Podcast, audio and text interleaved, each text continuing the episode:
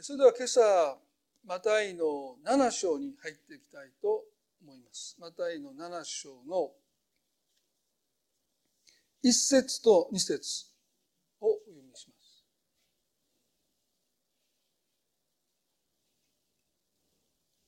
マタイの7章の1節と2節。裁いてはいけません。自分が裁かれないためです。あなた方は自分が裁くその裁きで裁かれ自分が測るその測りで測り与えられるのです。まず一節に裁いてはいけません自分が裁かれないためですとおっしゃった。まあ有名な箇所ですよね。そしてここでイエスがおっしゃったのはまあ裁いてはいけない。でこの裁きとは何かということを皆さんと考える前に時々こう混同されてるもう一つの概念がですねあ批判ですね。批判。イエスはここでね批判してはいけないとおっしゃってない。裁いてはいけないとおっしゃったで時々これがね混同されてますよね。イエス様はクリスチャンたちに批判的精神を持ってはならないとおっしゃってない。もし私たちが批判的な精神を失うならば、盲目的に従うという、まあ、盲従するとか、従属するということが生じる危険性があります。ですから、このカルトと言われる、まあこれは競技的に間違ってるだけじゃなくてその運営のあり方において、まあ、カルトと言われる集団の、まあ、これはもう共通した特徴はですね反対意見とか批判的な意見が全部不従順だというですねそれは罪だというふうに教えられていることにあると思います。ですから指導者に異を唱えることはもう不従順の罪なんです。ね。そして断罪されます。まあ、それがこのカルトと言われる集団、これは別に宗教だけじゃないですね。まあ、会社だってカルト的な会社があると思います。あるいは、どんな集まりであったって、まあ、家庭だってカルト的になりますよね。もう絶対服従。反対意見が言えない。批判できないというですね。まあ、そういうことは、イエス様がここで諌めていることとは全く違うと思いますね。この日本が、まあ、戦時中ですよね。この国の、まあ、戦争の政策に迎合していったのはこの批判的な精神を持ち得なかったからだと言われていますね。教会が反対しなかった。まあ、ナチスドイツ下におけるドイツの教会もそうですね。ほとんどの教会は賛成しました。ですから皆さんに毎週、えーと、ディボーションメールで今ボンヘッファーの、えーと、いろんな本から引用した文章を最初に載せて、えー、彼のその内容を少し訳して毎週毎週毎日毎日送ってますよね。彼はもう、ね、ナチスドイツに抵抗してヒトラーの暗殺に加わった人ですよね。まあそういうことがあって一旦彼はアメリカに亡命しましたけどもでも同僚たちと一緒に苦しむって言ってドイツに帰国した時に捕まって終戦の少し前に殺されました。ですからほとんどのドイツの教会がナチスドイツに迎合していく中で数少ないクリスチャンたちがまそれに対して異を唱えていったということを思うときにこの批判的精神というものは非常に大切だということをまず覚えたいと思います。使徒行伝の皆さん、5章の27から28ですね。これは、イエスが亡くなった後ですね。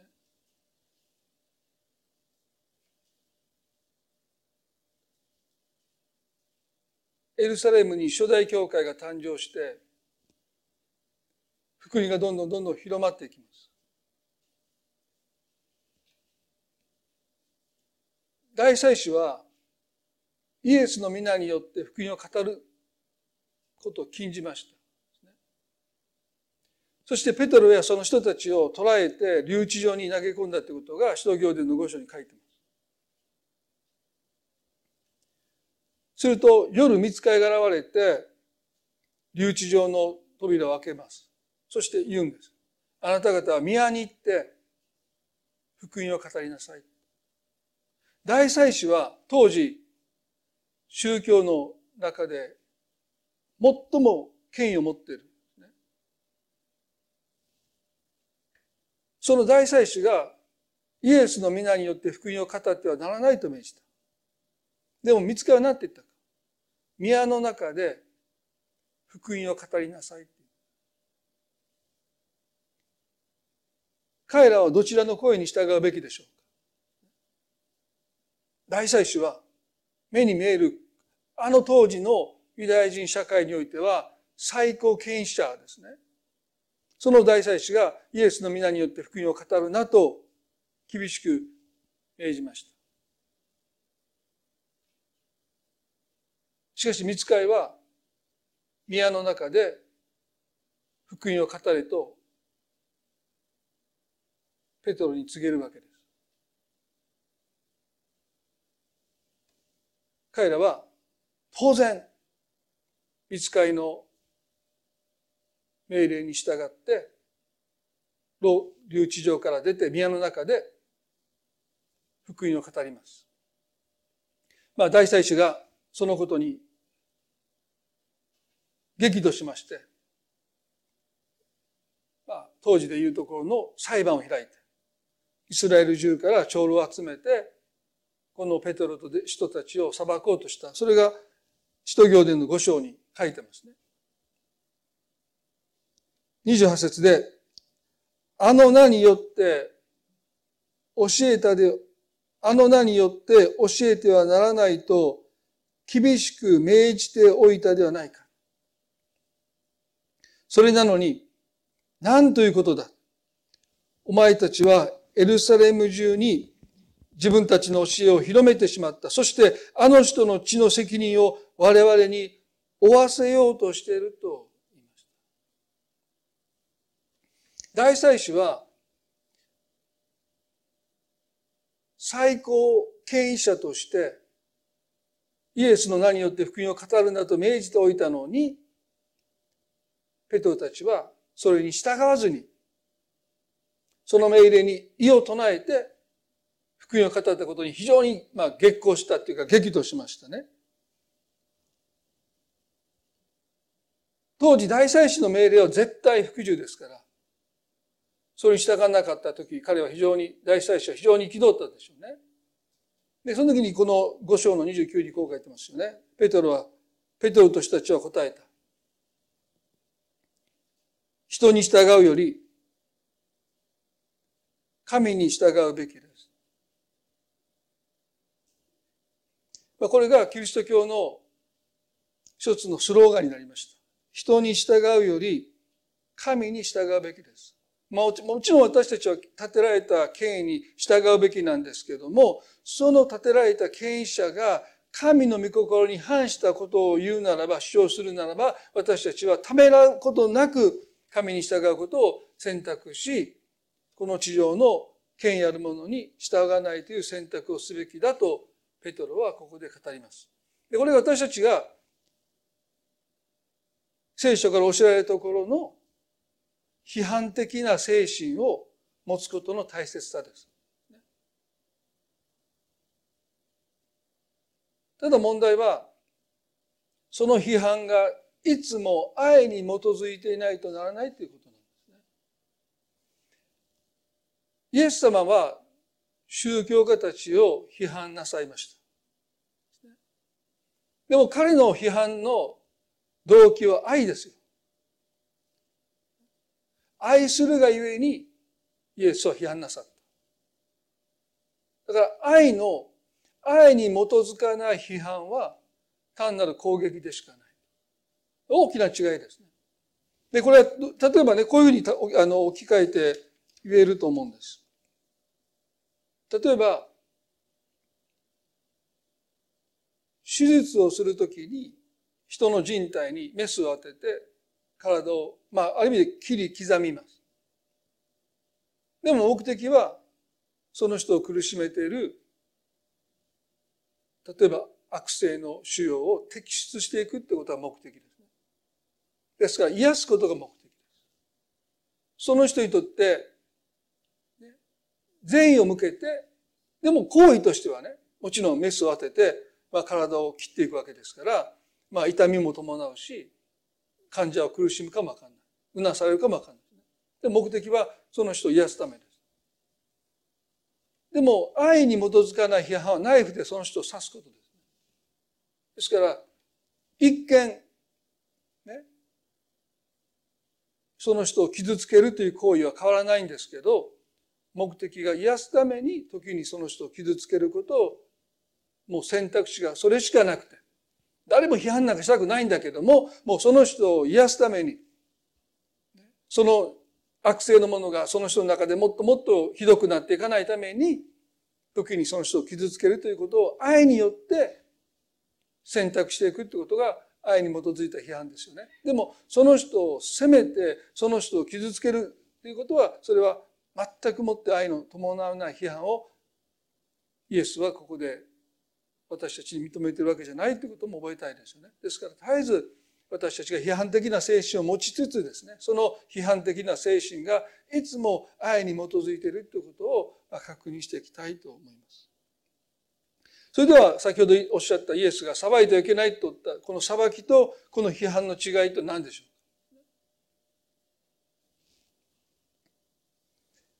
批判っていうのはその人の罪や過ちを責めることが批判です。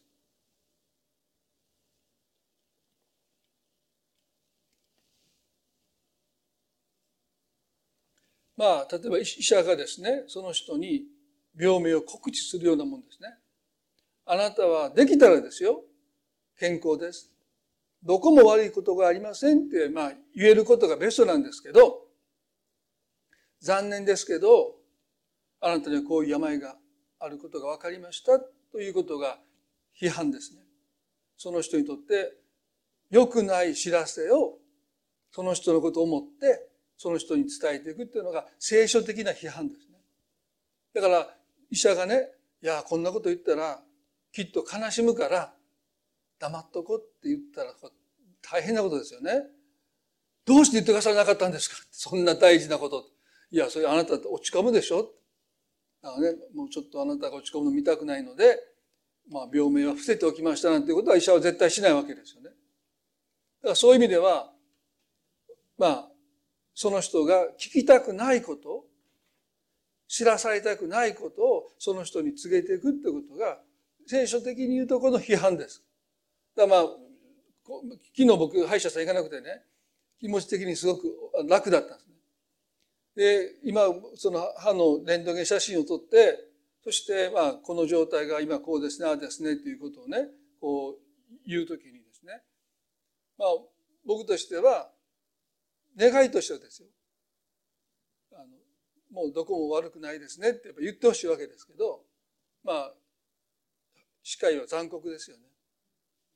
真実を伝えてくれますね。ああもう骨がちょっと溶けてるのでこれも骨を半分歯の歯の半分を削ってちょっと治療してでもこれはちょっと産んでるからやっぱり溶けてるかなとかもうずっとこう微妙とで真実を言わないで、言わないで、聞かさないで、僕はここだけ叫んでるんですね。僕が言ってほしいのはですね、どこも悪くありません。もう今日で治療が終わりです。もう帰ってくださいって言ってくれたらもう僕は嬉しいですけど、まあでも、それが真実に、事実に基づいていなければね、えらいことになりますよね。また腫れてきて、ね、ね、他の病院行ったら、いや、どうしたらこの放っておいたんっていうふうになるわけですよね。ですから、私たちが批判するってことはその人が聞きたくないことを時に言わないといけない。で本当は言いたくないんだけどその人のために私たちがそのことを伝えていくこういうことがおかしいじゃないですかこういうことが間違ってんじゃないですかっていうことは時に私たちは愛によって伝えていくという必要があるかもしれないでね、でもそれは批判です。イエスはね裁いてはいけないとおっしゃる。で、裁きと批判の違いは、相手にそのことに対する償いを求めるということなんですねそれが裁きです。ですからその人にとっての真実を語るっていうことは批判ですから聖書はそのことを戒めてないんですね。でも語った後その人に償いを求めていくということが裁きなんです。でこの違いは時々混同されてますよね。いや、動機も正しいし、愛から言ってるし、どう考えたってその人の問題を適切に伝えてる。だから、何らかの償いというか、あるいは反省を強く求めるとかですね。そのことについて何かその人が行動を起こしていくことを求めていくということは、それは償いを求めるということになるので、たとえ愛に基づいていても、あるいは言ってることが正しくても、それは裁きになっていくんだということ。イエスは批判してもいいけども、裁いてはいけないっておっしゃってる。この違いを私たちはまずクリアにしたいですよね。私たちはその人の、ね、聞きたくないことの時には伝えないといけないっていうことがあります。でもそれを伝えた後、その人がその言われたことに対してどういう態度を取るのか、そこまで私たちが要求するならば、それは裁きなんですね。歯医者に行ってね、まあ虫歯ですと言われますよね。そして歯医者さんが何とかしなさいって自分で。え、先生そんなどうやってやればいいんですか？みたいな話でしょ。いやいや知らんで私って。私はもうね、あなたのレントゲン取って虫歯がやることを告げたから今度あんた自分でちゃんとしなさいって叱られたらどうですか？あんた診察伝えで。むちゃくちゃですよね、言われたってね。どうすることもできない。裁きでそういうものなんです。あなたで、あなたが何とかしなさい。批判されて悪いところだけ言われて、あとはあなた自分でやりなさいって言われるもんです。それはイエスは従わないとおっしゃった。で、皆さんね、ここで、7章の一節で、裁いてはいけません。自分が裁かれないためですとおっしゃった。これが裁いてはいけないことのイエスの動機です。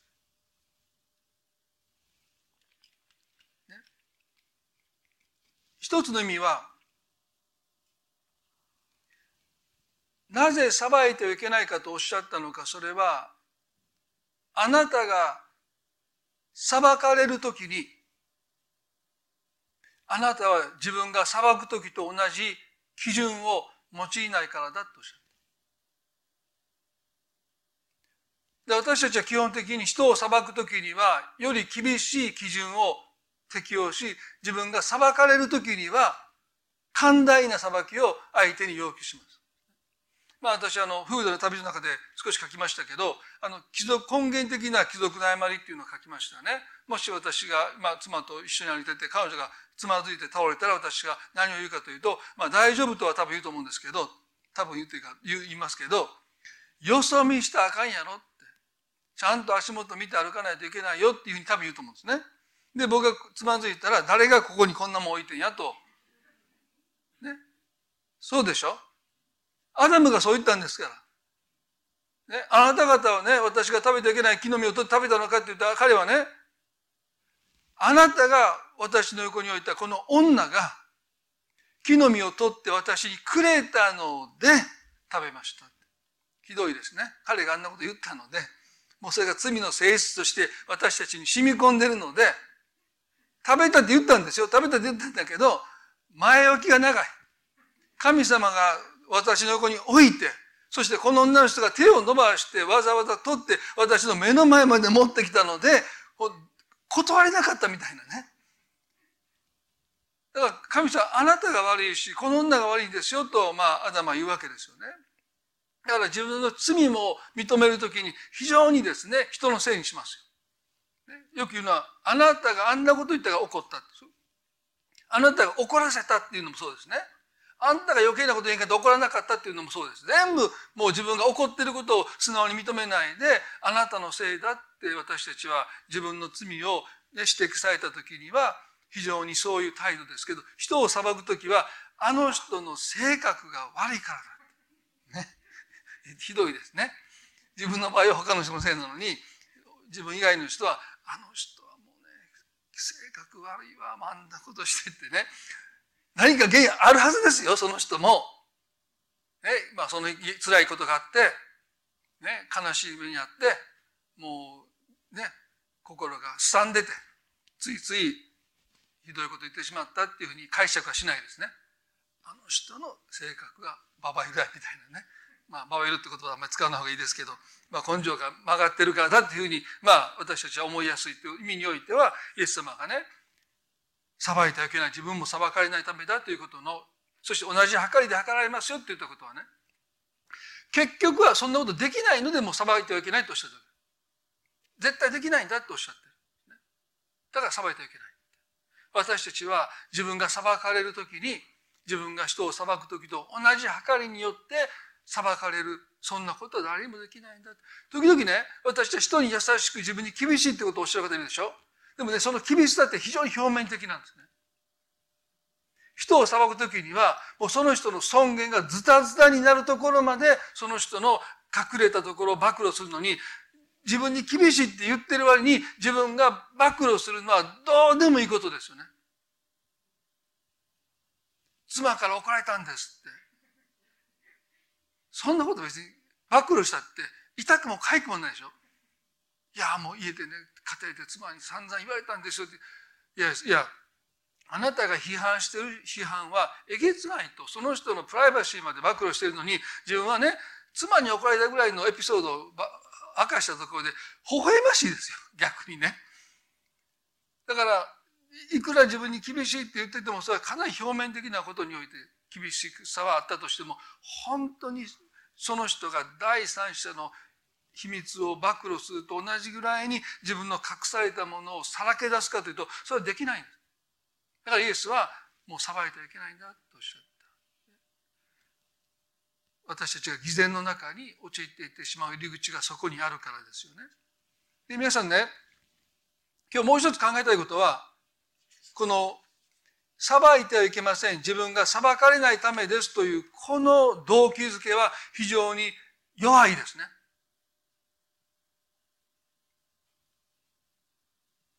なぜイエスはね、もっと強い動機づけを持って裁いてはいけないとおっしゃらなかったのかって時々私この箇所で思うんですね。あなた方は父なる神の子供なので裁くことはふさわしくないとかねイエス様があなたのために十字架で死んでくださったのであの一万タラントのしもべの例ですよね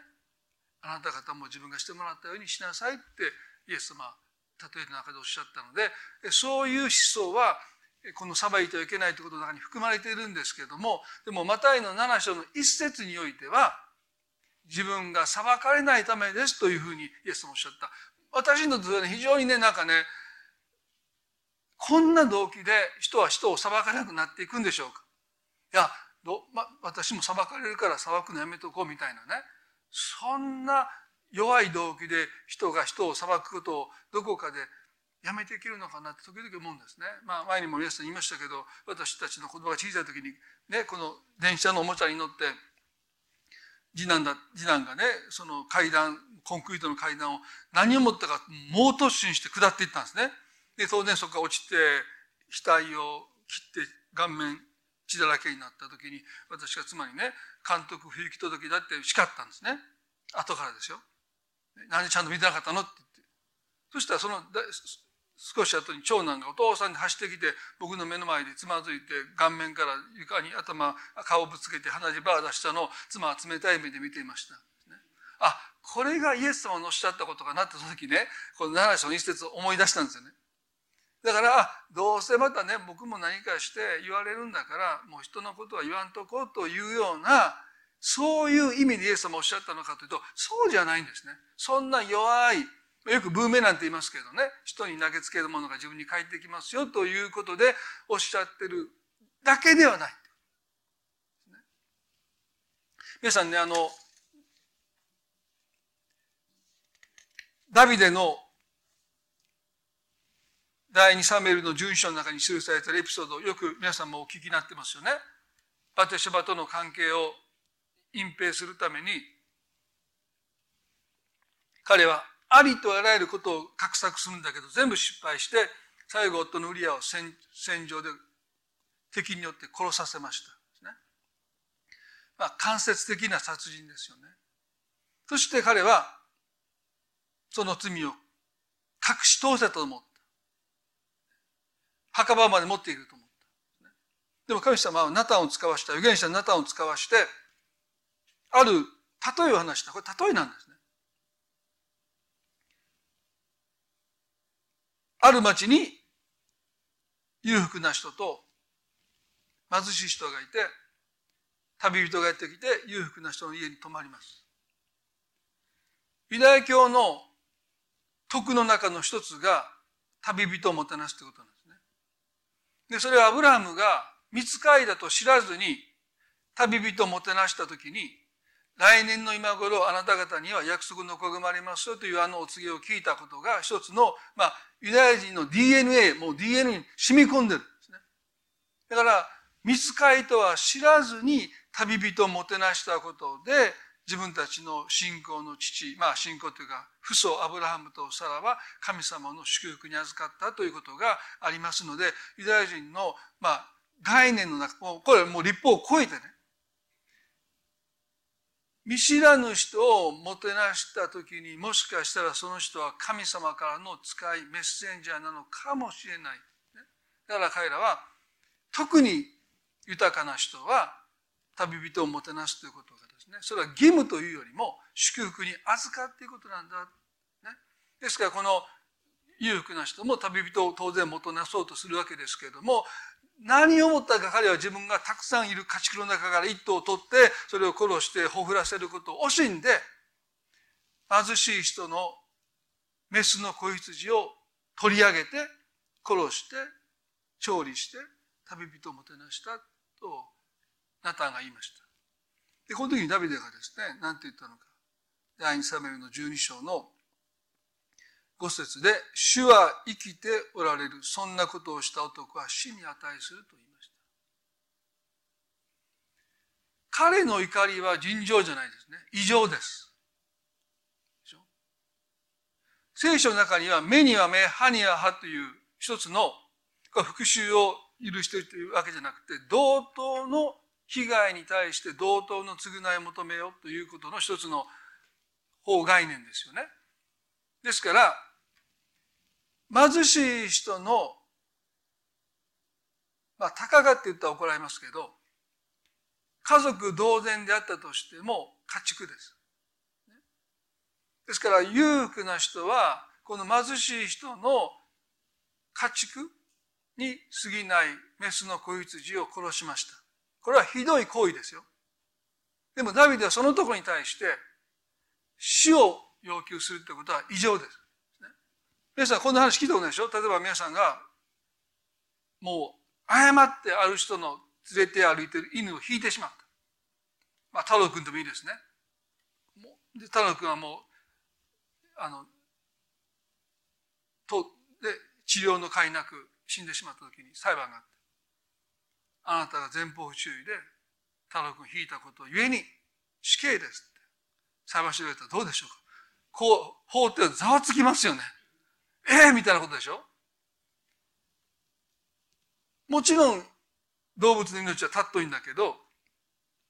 それに対して人の命を要求するってことはありえない。それは昔も今も。だここでダビデがこの例え話でありながら、裕福な人が貧しい人のメスの子羊を殺して旅人をほふらしたということに対して怒るのはわかります。でもそんな男は死刑だと彼が激しく怒ったこの怒りの原因は何でしょうか？私はあのこの箇所をですね「フートの旅の中でアルノ・グリューンの言葉を引用した皆さん読んでくださった方いると思いますけれども彼はこう言いました本来の自分を愛せなくなると他人をこき下ろし癒しめ苦しめたりすることで他人の中に見る自分の中の他人を罰して快感を覚えますと彼は言いました。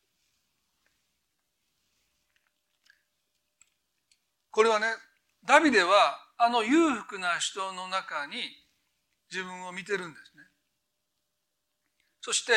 彼を罰することで自分の罪が軽減される、あるいは自分の罪が許されるんではないかという錯覚に陥ってる。だから裁く人が陥る錯覚はそこにあるんですね。なぜ私たちは人を裁くのか。もちろん正義感から裁くんですけど、時にはね。でも、その根底にあるのは、その人の中にどこか自分を見て、その自分を裁いてるんですね。ダビデがね、あんなにも激しく義憤ったのは当然彼自身がそれよりももっとひどいことしてるからですよ。でしょ？彼は実際にウリアを死に至らせて、そして、バテシャバを取り上げて、人々の目には、なんと寛大な王だという評価まで騙し取ってですよ。そして彼は、バテシャバを自分の妻として迎えるわけです。旅人はですね、今出された豪華のご馳走が、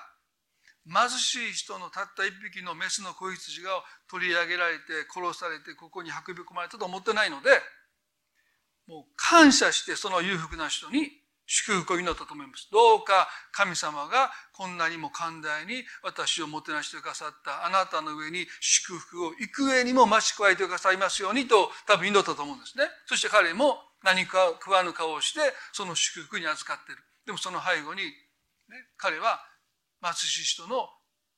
たった一匹のメスの子羊を取り上げてそれを殺してそのことを隠していてそして祝福だけ預かっているその姿にダビデは自分の姿を重ね見てるわけですよね。でもその怒りを彼は自分に向けずに裕福な人に向けてその人を打つことで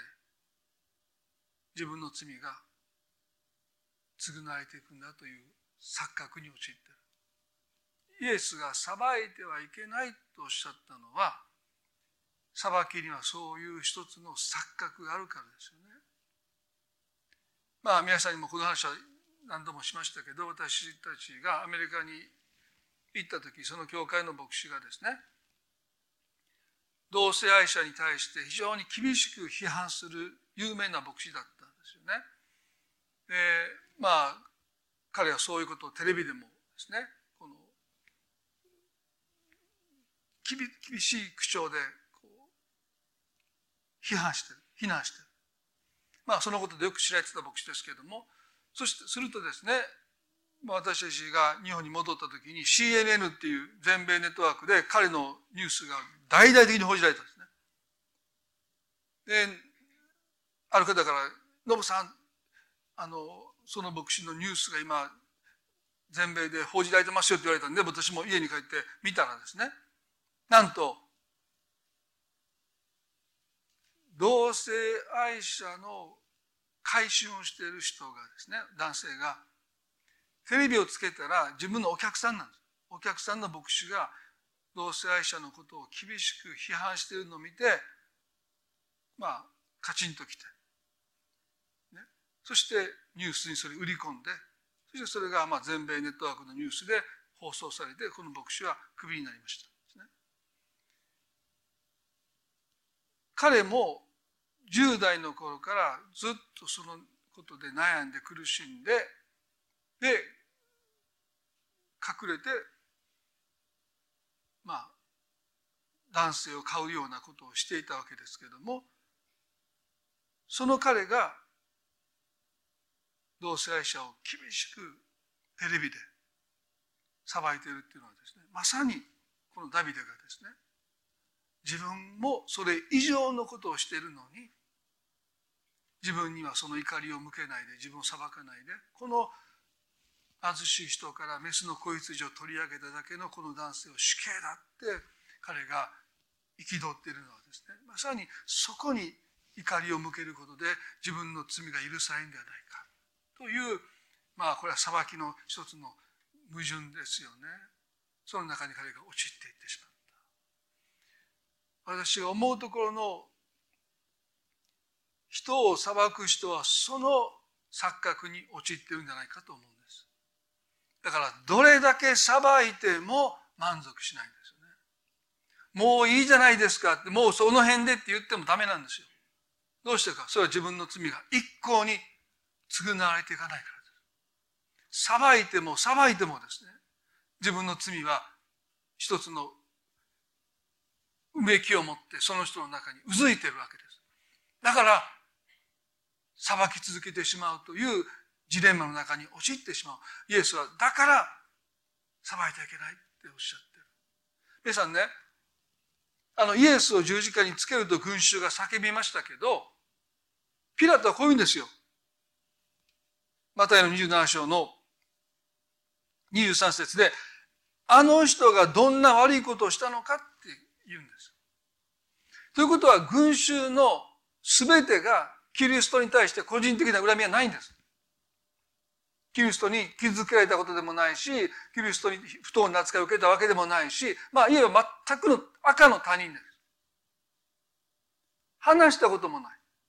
遠くから見たことあるかもわかんないけど、個人的な関係は何にもないんですよ。なぜその群衆が強盗殺人犯のバラバを釈放して町に放てっていう危険な選択を要求して、なぜ自分たちにとって全く無関係なイエスを十字架につけろと叫ぶんでしょうか。ピラトは暴動が起こることを恐れてもう私は手を洗ってこの人の血の責任を私は負わないっていう時から何て言った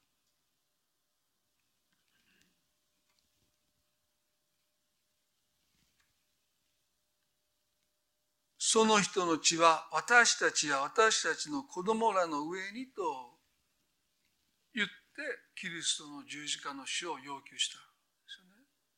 皆さんね、あの大祭司がペトロを尋問した時に何言ったか覚えてますか？お前たちはあの人の血の責任を私たちに負わせようとしてるのかって言って、ペトロと人たちに福音を伝えるなと命じてる。矛盾してますよね。イエスを殺す時には、その血の責任を私たちは被るって言ったのに、大祭司はペトロに、お前たちはあの人の血の責任を私たちに負わせようとするのかとだから福音を語るんだって言ってる。結局そうなんだね。イエスを殺す時には、ね、私たちも同じ厳しい基準で裁かれてもいいって言っておきながら片やそれを追おうとしない福音を語るな俺たちにその地の責任を負わせようとするのかって言ってるんですね。全くもって矛盾してますよね。まあここで彼らはそのことを言って、まあ、キリストを十字架につけていくわけですけれどもここにもねこの激しい無関係な人に対する怒り。まあ今ヘイトクライムっていうのもありますね。まあ日本人でない方に対する怒り。あるいは政治的な思想が違う人への怒り。でも異常ですよね。会ったこともない人にどうしてそんな激しい怒りを人は用いるのかというとアルノ・グリューンの言葉を借りればですねそれは全て自分に対する憎しみだ自分を愛せてない人がいや自分に対して憎しみを持ってる人がいや自分の罪をどうしようもなく手に負えなくなっている人はその怒りを自分にではなくて自分以外の人に向けてしまうんだ。って家庭内における暴力もそういう面があると思いますね。自分に本来向けるべき憎しみを自分には向けないで自分とは関係ない人にその憎しみを向けていくことで自分の罪が軽減されるんではないか。償われていくんではないか。という錯覚の中に陥ってしまった。だからあのこの日イエスを十字架につけると叫んだ人たちはイエスの死をなぜ私はあんな無関係な人をあれほどまでに憎しんだのか多分ピンとこなかったとでまさにそれは自分自身に対する憎しみを人に転嫁している。あなたはこう言いました。あなたがその男だって言った。あなたが今死刑を宣告したあの裕福な男その男があなただって言われた時に彼はですねようやくこの裁きのジレンマというか矛盾の中にいたことに目が開かれる。いや、うすうす分かっていたんだけど。それを面と向かって言われた時に、彼はですね、二つの選択がありました。一つはナタンを殺して口封じをすることも一つありましたけれども、この第二サムエルの12の13節で彼はこう言いました。ダビデはナタンに言った。私は主の前に罪あるものですと言いました。彼はね、私はそのような罪を犯しましたと、罪を犯したといったことを告白しただけじゃなくて、私は主の前に罪あるものですと言ったのは、私もあなたの前ではあの裕福な男と同じ罪人ですと、裁きの座から降りて被告席に立った瞬間です。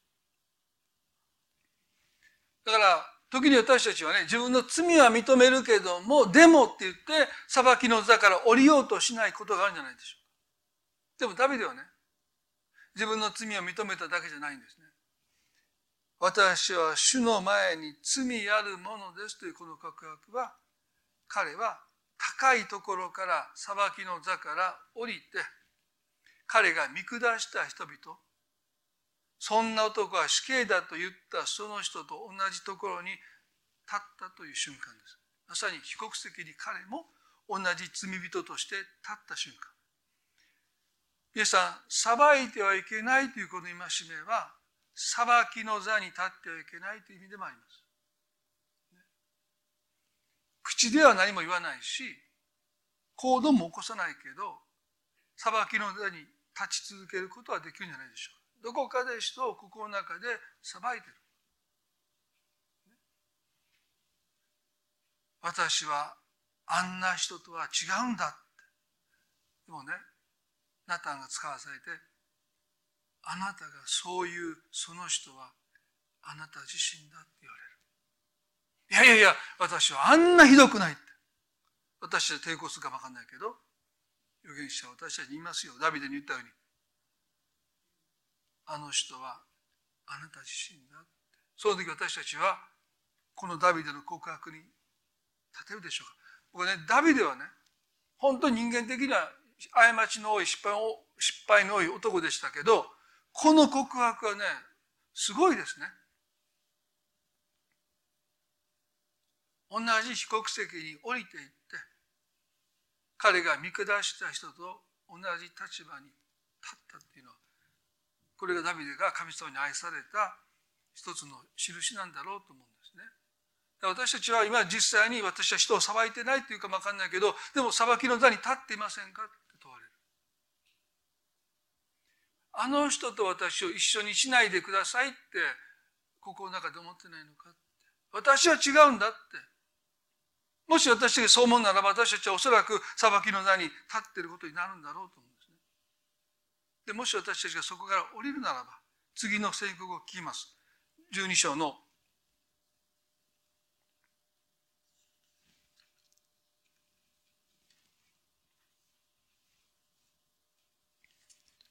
ちょっと聖書入れてみますね。第2サメルの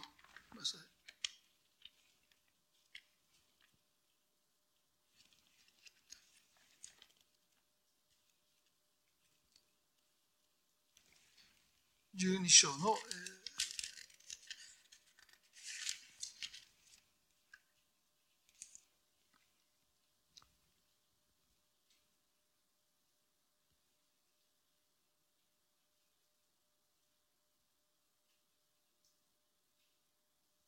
13節ですね。ダビデはあなたに言った。私は主の前に罪あるものです。あなたはダビデに言った。主もあなたの罪を取り去ってくださってあなたは死なないって言いました。ダビデは裁きの座から降りた時に神の許しの宣告を聞きます。私はあなたを罪に定めない。あなたは死なないというこの宣告を彼は耳にする。でもどこで彼はその耳にしたのか。それはね、絶対にいつでもどんな時でも被告席なんですよ。裁きの座に立っている限り、神の許しの宣告を私たちは聞くことはできません。それは裁きの座に立っているわけですからね。でも、被告席に私たちが立つときに、神様は被告席に立つ者に対して許しの宣告を何度でも何度でも私たちがその許されているということを本当に受け取るまで神様は宣告し続けてくださるんだっていうことです。ですからもし私たちが本当に神に許されて自分を愛する者に変えられていくためには必ず被告席に立たないと。その許しの宣告を聞くことはできないですね、だからイエスは裁いてはいけないとおっしゃる皆さんがどれほど許されているのか。その許しの深さ広さ大きさを知りたいと思うならばいつも被告席に立つべきです。そしてその場に立つ者に対して宣告される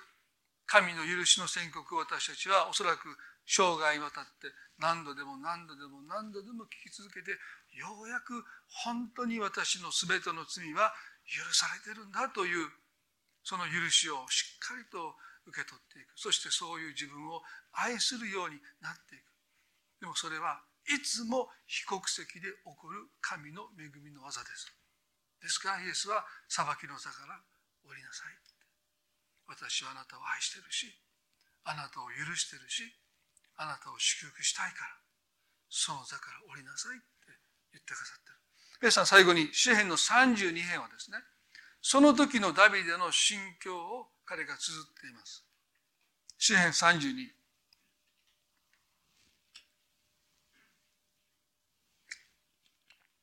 幸いなことよ。背きの罪を背きを許され罪を負われた人は幸いなことよ。主が咎をお認めにならず、その霊に欺きがない人は、私が黙っていた時、私の骨は疲れ切り、私は一日中うめきました。昼も夜も見てが私の上に重くのしかかり、骨の髄さえ夏の日照りで乾ききったからです。私は自分の罪をあなたに知らせ、自分の咎を隠しませんでした。私は言いました。私の背きを主に告白しようとすると、あなたは私の罪の咎めを許してくださいました。それゆえ経験な人は皆祈ります。あなたに向かってあなたがおられるうちに大水は濁流となって彼のところに届きません。あなたは私の隠れ場。あなたは苦しみから私を守り、救いの完成で私を囲んでくださいます。私が黙っていた時に神様の御手が私に重くのしかかり、私の骨の髄は夏の日照りで乾ききりましたって。もう彼はね、神の愛も憐れみも恵みももう全く感じられない、もう完全に魂が乾いていた、乾ききっていた。でも、彼は一つの決断をします。私は主に告白しようウリアを死に至らせてバテシェバとの不適切な関係を持って子供を身ごもらせたことをずっと隠してきたけど。そして墓場まで持っていこうと思ったけど。ナタンのあなたがその男だと告げられた時になんて自分は自分を欺いていたのかって。死刑に値するのは俺の方じゃないかって。メスの子羊を取って殺しただけで私はその男に死刑だと激しく怒りを持って宣告したのにウリアを死に至らせたこの私に私はなんと、ね、寛大なあるいは偽善的な態度をとってきたんだろうということで彼はですねそうです。あの裕福な男は私自身ですって言って神様前に罪を認めようっていうその頃の彼の告白に記されている。そして彼がその罪を告白した時に神は私を許してくださった。そしてそれどころじゃないですよ。神様は私の隠れ場になってくださった。ありとあらゆる非難に彼はさらされます。ですね。でも神様がダビデを覆う盾になってくださった。彼の隠れ場となってくださった。皆さん今日私たちはこのマタイの7章の一節の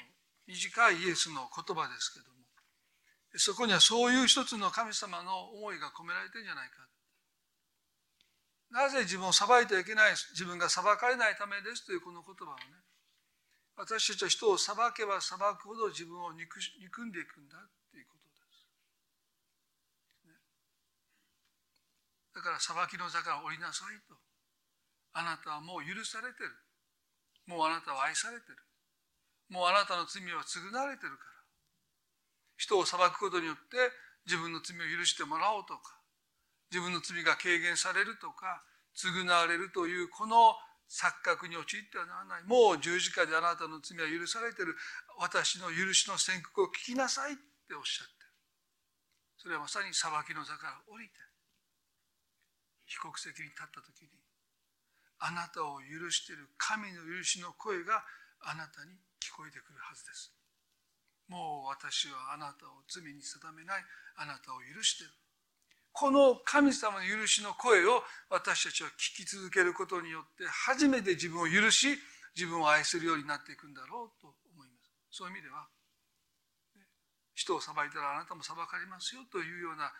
だけのお話をイエスもしてたわけじゃない。神様の愛を私たちがちゃんと受け取るためにも裁きの座から降りていかなければならないということをおっしゃってるんじゃないかと思います。一言祈りたいと思います恵み深い私たちの天の地な神様どうか私たちに健全な愛に基づいた批判精神を持ち続けることの大切さを教えてください。大祭司が主の名によって福音を語るなと命じましたけども、ペテロは人に従うのではなく、神に従うと言いました。時に私たちは、立てられた権威に異を唱えて、神に従うという選択をしなければならない時があると思います。ですから、私たちにこの批判的な精神を持つことを教えてくださりしかし同時に裁いてはいけないというこのイエスの言葉を私たちに悟らせてください。多くの人がこのことを混同しています。その人に罪を指摘しそして償いまでも求めてしまう。その背後にあるのは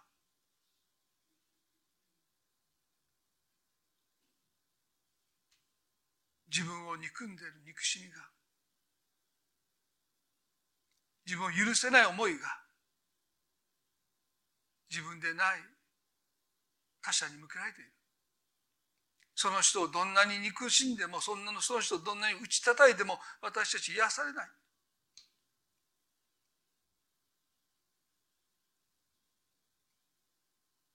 ナタンがダビデに言いましたようにあなたが裁いてるその人があなただというこのメッセージは到底受け入れがたい言葉に聞こえます。私はあの人と同じじゃないって。でも主の前に私たちは同じだと思います。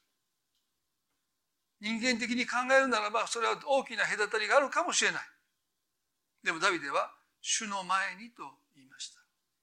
今日神様私たちは人間的に考えるならば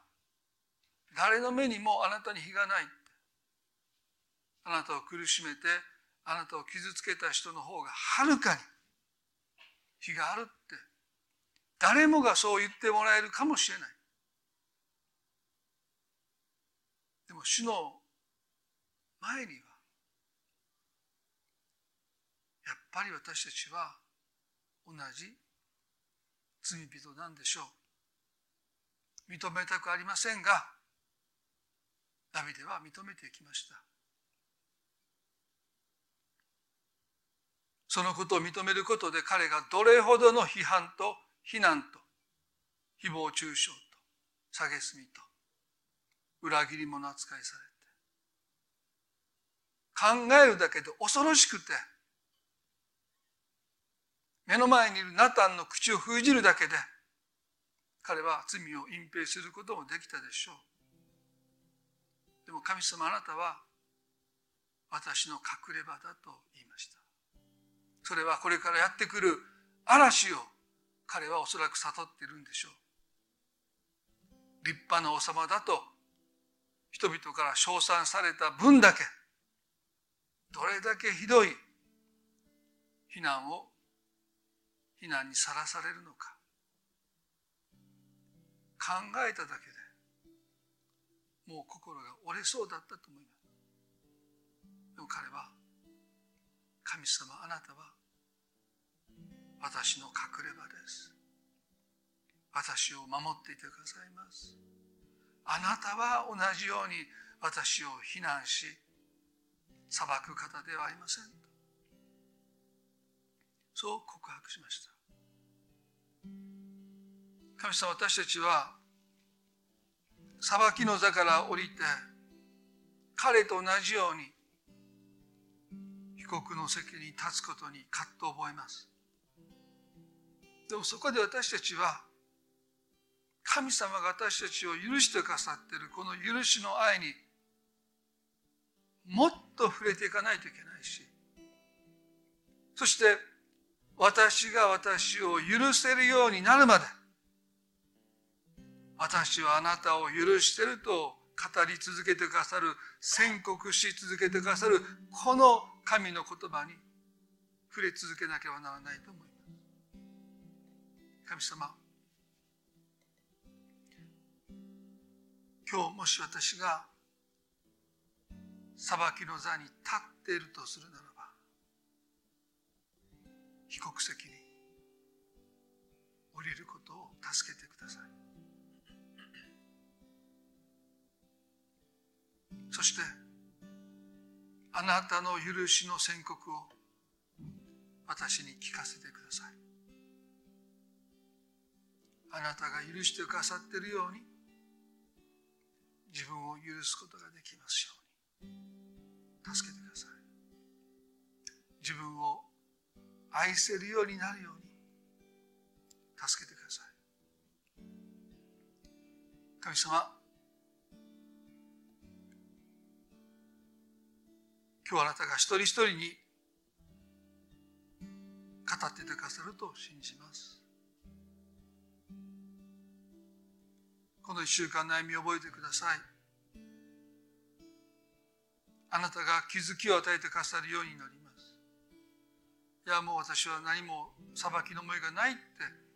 思っていましたけどいや裁きの座に立っている。その人と私は違う別人だってそんな人と一緒にしないでくださいってどこかで訴えてる。主よ裁きの座ではあなたの許しを受け取れません。どうか私の目を開いてください。イエス様どうか一人一人を覚えてくださりこの一週間もあなたの祝福と守りの中に置いてくださるようにまたそのご家族の上にも等しくあなたの祝福が注がれますように祈ります。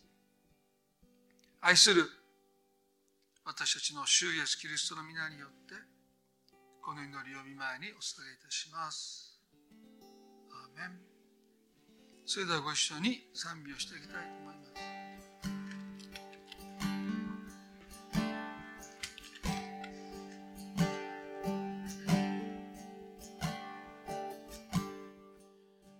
罪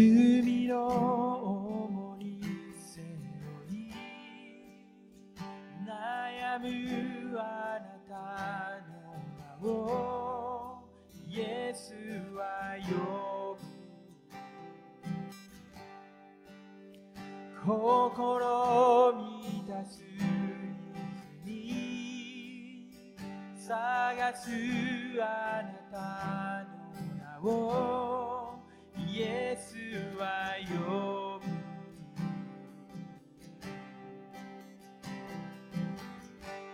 来たれ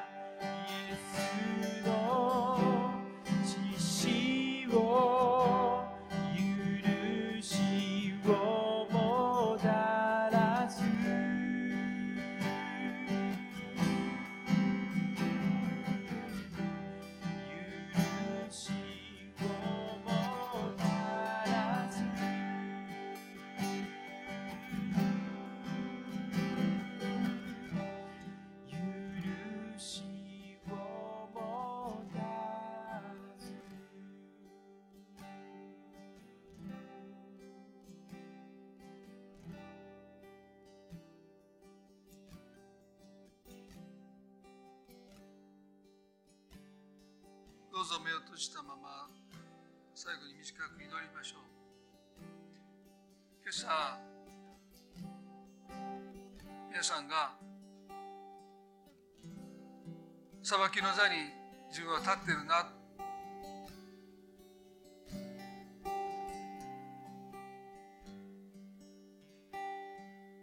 イエスが裁いてはいけないというのは単なる道徳的な教えではありませんね。あなたが許され癒癒され愛されていくためにそこじゃダメだそこから被告席に降りてきなさいというイエスの招きだと思うんですね。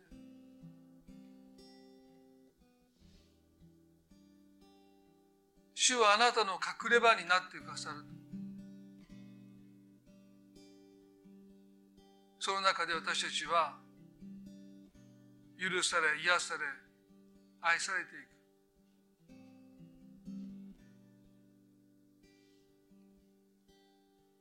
今日その決断を神様がもしあなたに促しておられるならば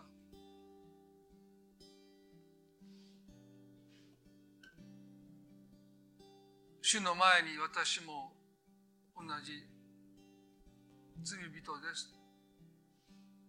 そこに立ちたいなとそれはあなたにどれほどの解放と癒しをもたらすのか分かりませんそこに立たなきゃ聞こえてこない神様の許しの声があると思いますね。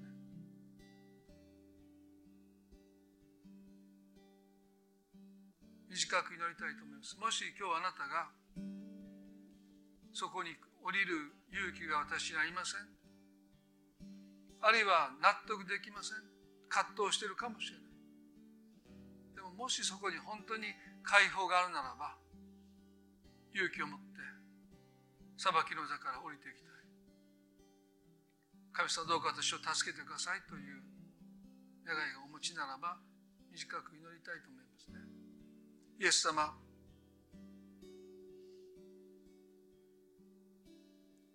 今日私たちはあなたの言葉をしっかりと受け止めて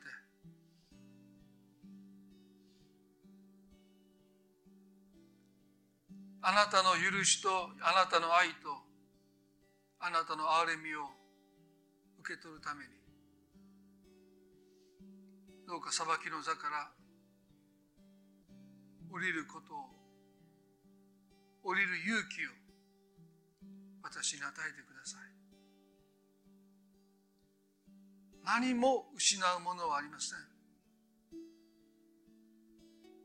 それどころかそこには解放がありあなたの許しがあります。こんなにも許されていたのかという驚きがそこにあります。だから神様どうか裁きの座から降りる勇気を私に与えてください。主よこの祈りをあなたが聞いてくださることを信じます。私をこの怒りから解放してください。この憎しみから私を解放してください。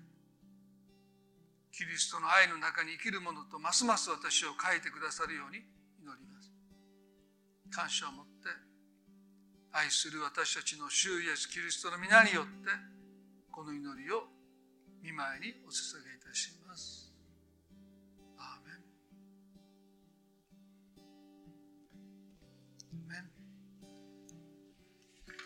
それでは今朝の礼拝これで終わりたいと思います。